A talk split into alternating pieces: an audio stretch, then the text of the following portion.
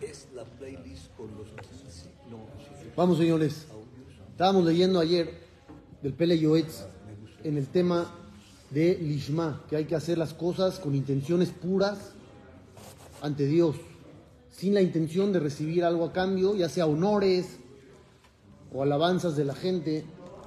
Y hablamos también de jajamí muy grandes que no querían tener provecho de su jerarquía o de su nivel de Torah, como Rabbi Tarfón, si se acuerdan de todo lo de ayer. Ahora, viene una Gemara que parece contradecir todo lo que acabamos de estudiar dos días. Porque dice el Talmud en el tratado de Pesahim, Leolam Yasok Adam Beturah Ub Mitzvot Afilu Shelo Lishma.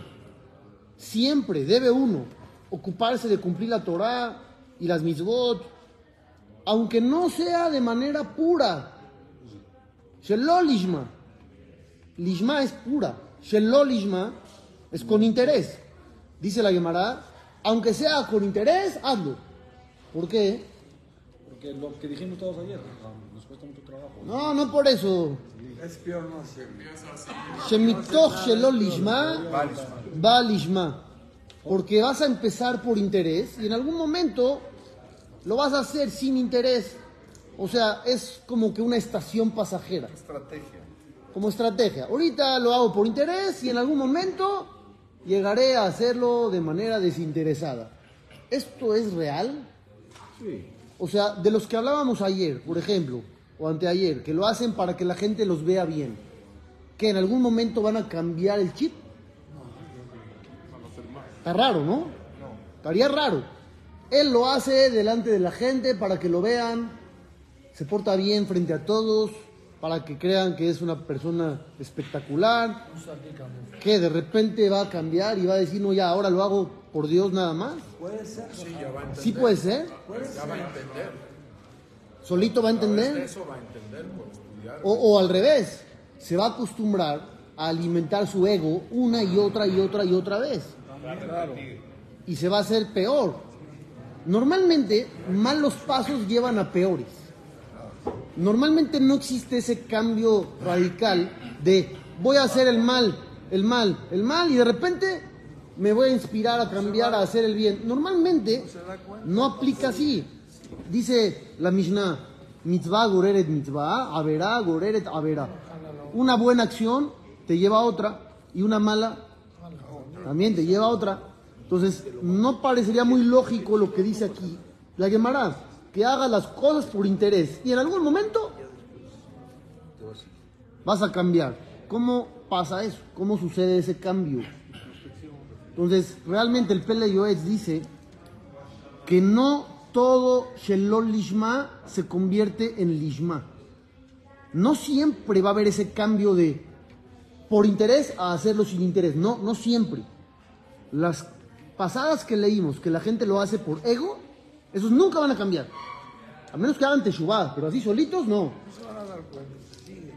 Porque realmente ellos lo que quieren no es Dios, es la gente, que los vean bonito y ya. Entonces, ¿en qué caso sí hay un cambio? Cuando tú sirves a Hashem para ganarte el mundo venidero y te cuidas de no pecar para no tener consecuencias negativas. Ahí no lo haces por la gente. Es un poco espiritual el tema. No lo estás haciendo para que te alaben. Lo estás haciendo para ganarte la eternidad. Entonces, tu asunto no es meramente mundano. Estás tocando el tema espiritual. Es un poco de interés, pero no es del interés materialista, mundano, físico, de honores. Es un poco, un poco espiritual. Entonces, como es un poco espiritual, en algún momento va a dar el brinco a hacerlo bien. Pero Rab Dessler, en el Michtab Meliau, pone una condición. Y dice, solamente aquel que quiere superarse con el tiempo, lo va a lograr. Pero el que se quiere quedar por interés y no tiene la intención de superarse, se va a quedar ahí por interés. ¿Entendieron? O sea, hay que querer cambiar. Si tú dices, bueno, hoy por hoy no estoy en el nivel de hacerlo de manera desinteresada. Pero me gustaría, me gustaría estar en el nivel. Entonces va a llegar un momento donde te vas a superar y lo lograrás. Pero si tu plan es quedarte ahí por interés toda la vida, solito no va a cambiar nada. Así explica desde. Solito nada pasa. Todo tiene que venir programado con trabajo, con esfuerzo y con planificación. ¿Estamos de acuerdo? Porque si no las cosas no caminan solitas. Es como si yo te digo, un día te vas a despertar y vas a ser bueno. No, no hay eso. Estás estancado. Tiene que haber una intención de tu parte y un trabajo también. Sigue el Pele Yoetz y dice así. Uno tiene que estudiar Torah con la intención de cumplirla. Y cumplirla con la intención de... Llevarla a cabo. Llevarla a cabo Por eso ya la cumplo, con la intención de... servir a Dios. De cumplir la palabra divina, nada más. ¿Por qué cumplo? Porque Dios me dijo y yo quiero cumplir su palabra. Nada más, gracias. Muy amable. Nada más por eso, sin ninguna otra cosa. Ustedes, por ejemplo, duermen en Shabbat, en el día, sábado en el día duermen. Claro, claro. Lo hacen porque es mitzvah, disfrutar Shabbat. Por mitzvah, si no hubiera mitzvah, vamos a suponer que el precepto no existe, pero tienes la misma dinámica. Rezas, comes y faltan cuatro horas para minja. Pero no hay mitzvah de dormir. ¿Dormirías? Eh, muy bien, seguro dormirías. Entonces no lo hiciste por mitzvah. ¿O sí? No, no lo hiciste por mitzvah. Pones cabana, ¿por qué no? Ah, por eso dije, tiene que haber esa cabana. Si no la hay, si no hay la intención de, aunque hagas el acto en sí, no lo estás haciendo por mitzvah. Tienes que pensarlo. Si uno no lo piensa, puede hacer muchas cosas, pero no las está haciendo con la intención correcta.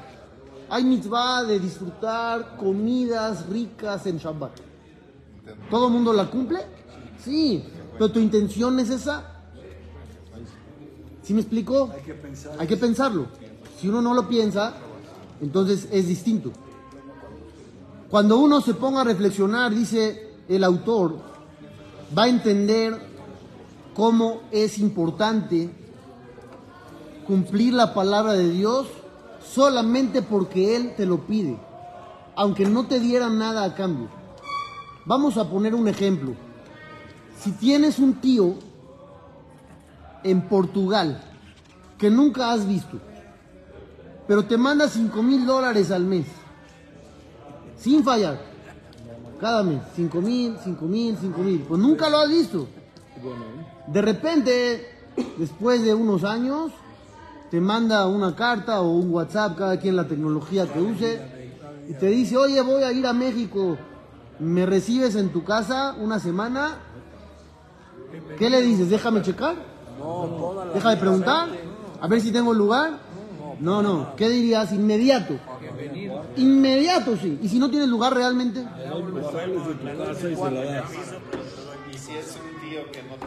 Le haces lugar. Le haces lugar. ¿Sí o no? Sea como sea. Le haces lugar. No sé cómo le hagas. ¿Por qué? ¿Por qué? Porque recibes. Tienes que ser agradecido. Ahora, vamos a trasladar el ejemplo a Dios.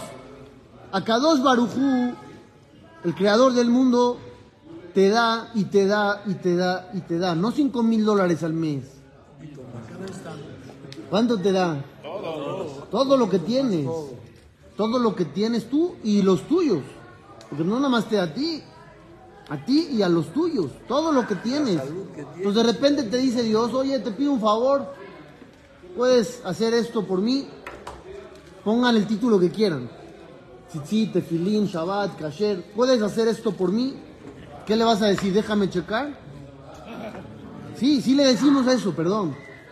Ustedes dicen no. Hay que ser honestos. ¿Qué le dices? Una sí, una no. Al tío de, Portugal no le dirías eso. Ahí, a todos le dirías que sí. Pero a Dios le ponemos trabas. Mira, esto no, esto sí, esto me acomoda, esto no. Porque esto tengo que sacrificar mi comodidad y la verdad no estoy dispuesto. ¿Qué nos pasa? ¿Vale más el tío de los 5 mil dólares? No. Entonces, ¿qué nos falta? Conciencia. Eso, conciencia. Nos falta reflexionar sobre el tema. Entender quién es Dios, qué hace por ti y qué te está pidiendo. Entonces, ¿por qué se te hace tan complicado? Uno dice, no, no estoy en el nivel. ¿Sabes por qué no estás en el nivel? Porque no hay. Porque no te interesa el nivel. No te interesa el nivel. Tú dices, no, no, no es mi nivel. Porque no quieres que sea tu nivel. Si te interesaría, en algún momento llegarías. Pero no te interesa. Entonces no estás consciente de todo lo que Dios hace por ti. Y por eso te cuesta trabajo. Si fueran 5 mil dólares, no te costaría trabajo. ¿Estamos de acuerdo o no? Por eso dice la Mishnah en Masejet Tabot, Yafasha Ahad, Shel Torah Maasim Tobim Baolam Azeh, Mikol Hayya Olam Abba. Viene una frase inentendible. Dice aquí, vale más una hora de Torah y buenas acciones en este mundo que toda la vida en el mundo de la eternidad. No tiene sentido. No tiene sentido, no puede valer más. Si se supone que todo lo que hacemos acá es para ganarnos allá, entonces vale más allá que acá. Aquí es pasajero, aquí es temporal. Vale más el proceso que, el- que la meta. Este mundo es el proceso, nada más, es el viaje, pero la meta es el otro. Entonces, ¿cómo puede valer más una hora acá que toda la eternidad allá? Estás allá, ya no puedes hacer nada acá. Eso, la respuesta es esa. Cuando llegues allá, ya no puedes cumplir lo que Dios te pide. Allá no. Allá no. Aquí sí. Pero no estoy hablando de elevarse. Elevarse hay 10 maneras. Aunque uno ya no esté vivo, hay 10 maneras de elevarse. Pero no hay manera de hacer algo por Dios allá arriba. Aquí sí. No hay casa allá arriba. Allí no puedo hacer algo por Dios, no hay mitzvot, no hay preceptos. Ahí te van a decir, come kasher. Claro. Allá arriba, no, ya no, hay comida. O sea, no hay, no hay prueba. Ya no hay comida. Te van a decir, no subas en coche en Shabbat. No, ya no hay coches arriba. Te van- ¿qué, qué te van a pedir? Nada. Pues ya no puedes hacer nada por Dios. Y eso es muy triste. Porque no hay privilegio más grande que cumplir la palabra de Dios. Y allá no hay esa posibilidad. Por eso aquí una hora vale más que toda la eternidad. Ahí ya está entendible. ¿Sí o no? La zona hatruah lifne kiseje bodó en sekar gadol mize. Cumplir la voluntad de Dios no existe una recompensa más grande que esa. Ya olvídate del pago que te van a dar. Olvídate de la recompensa. Esa es la recompensa. Que tengas tú la oportunidad de servir a Dios, es la recompensa más grande. Es el pago más importante que puede haber en la historia.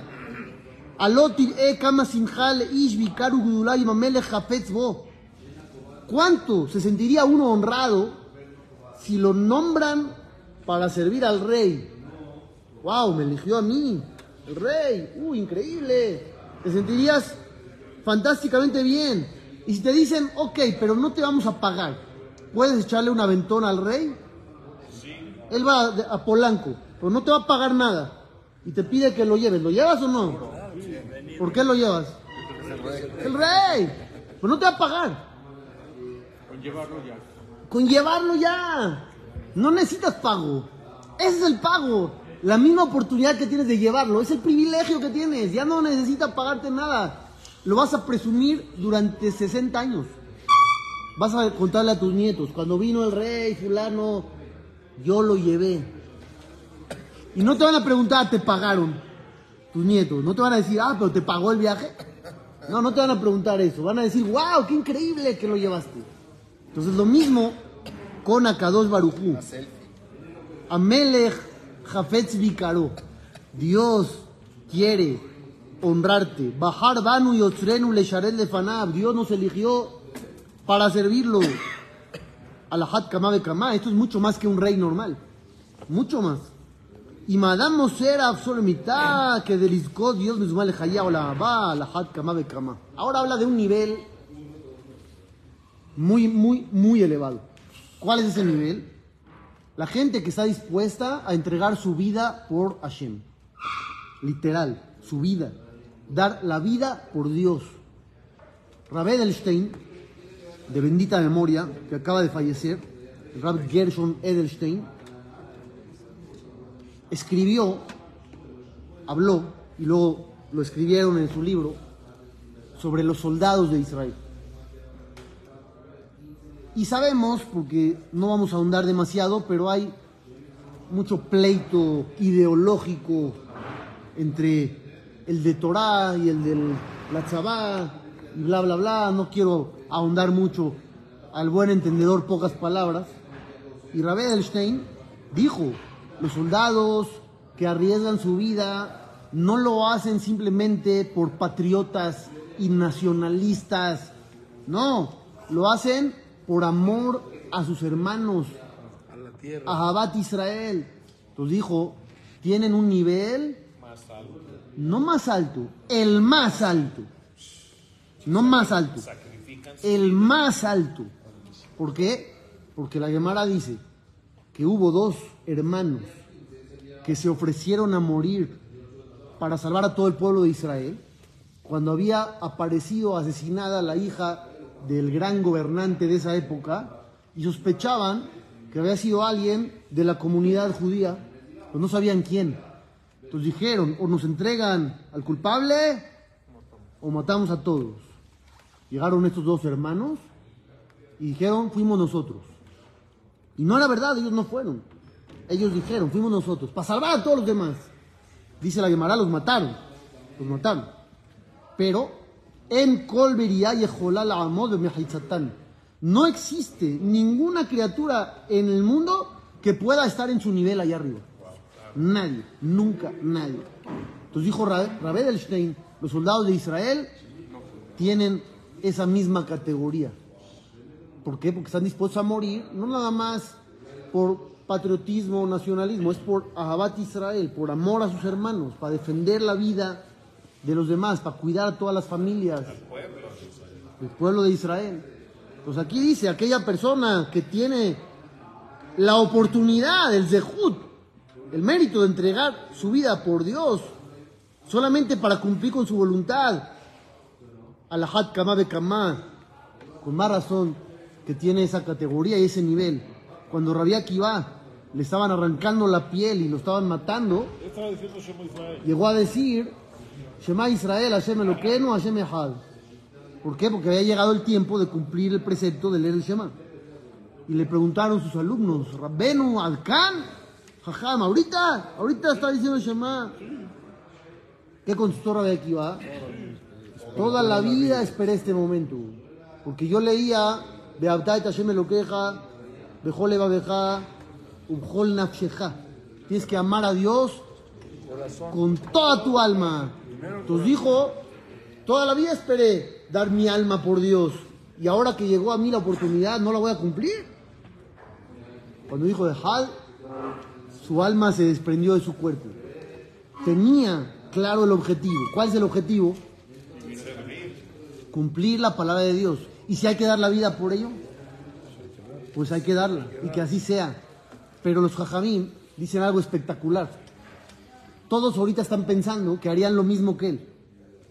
Claro, ¿por qué no? Darían la vida por Dios, ¿no? Todos dicen, sí, sí, sí.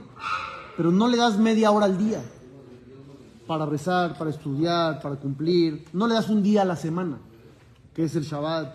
Le darías la vida, pero no, no el sábado. El sábado no, el sábado es el golf.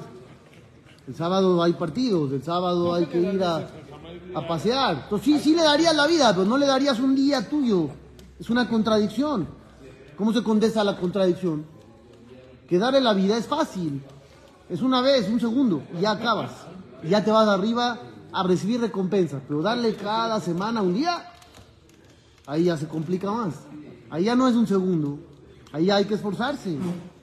¿Estamos entendiendo?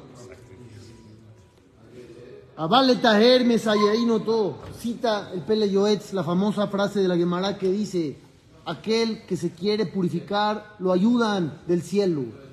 Todo esto que acabamos de leer son, como decían ustedes, niveles, categorías, pero si lo buscas, lo vas a llegar a obtener.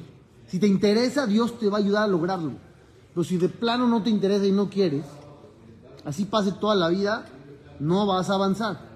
Mucha gente estudia Torah diario y no los ves cambiar lo que deberían de cambiar, no los ves transformarse como deberían, no los ves superarse como deberían, avanzar como deberían. ¿Qué es lo que está pasando?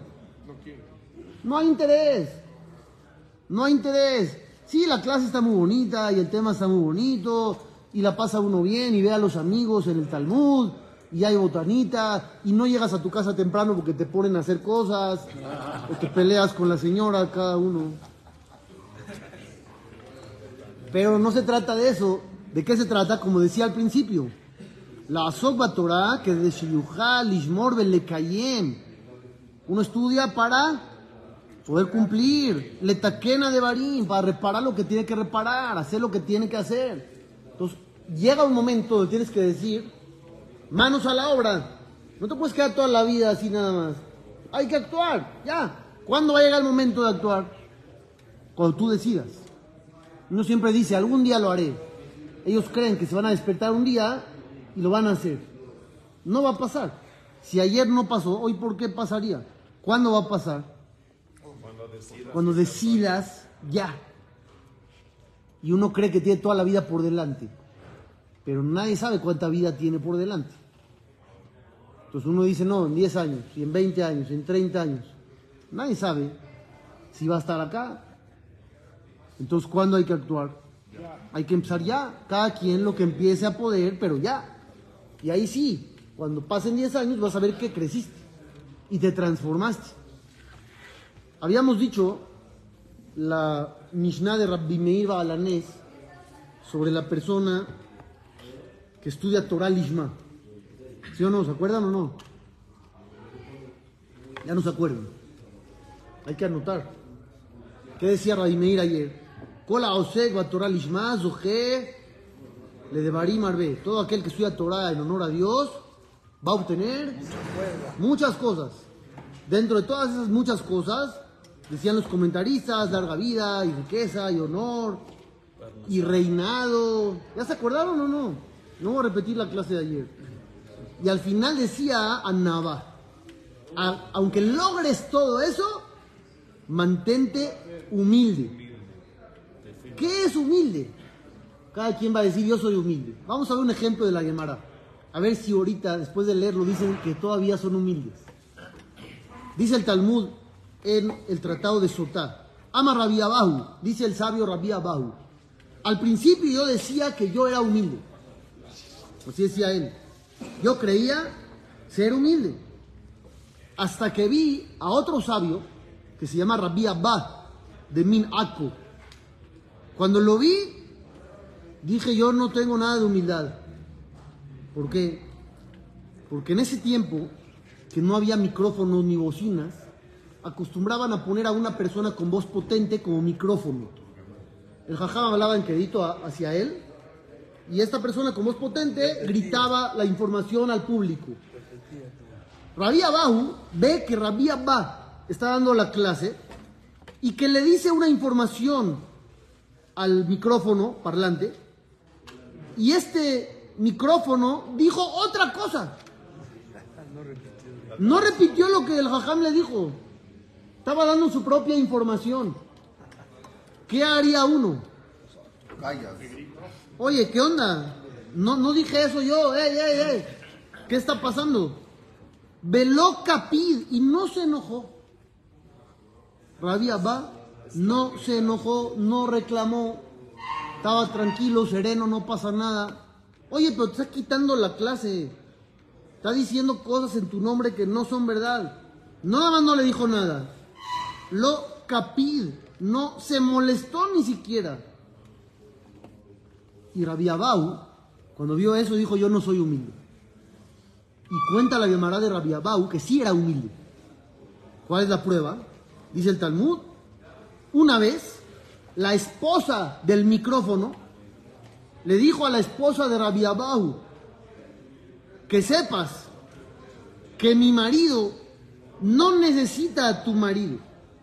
Él da su propia. Mi marido le hace así como si escucha al tuyo, nada más para hacerlo sentir bonito, nada más para darle honor, Pero en realidad, él da la información y es de él.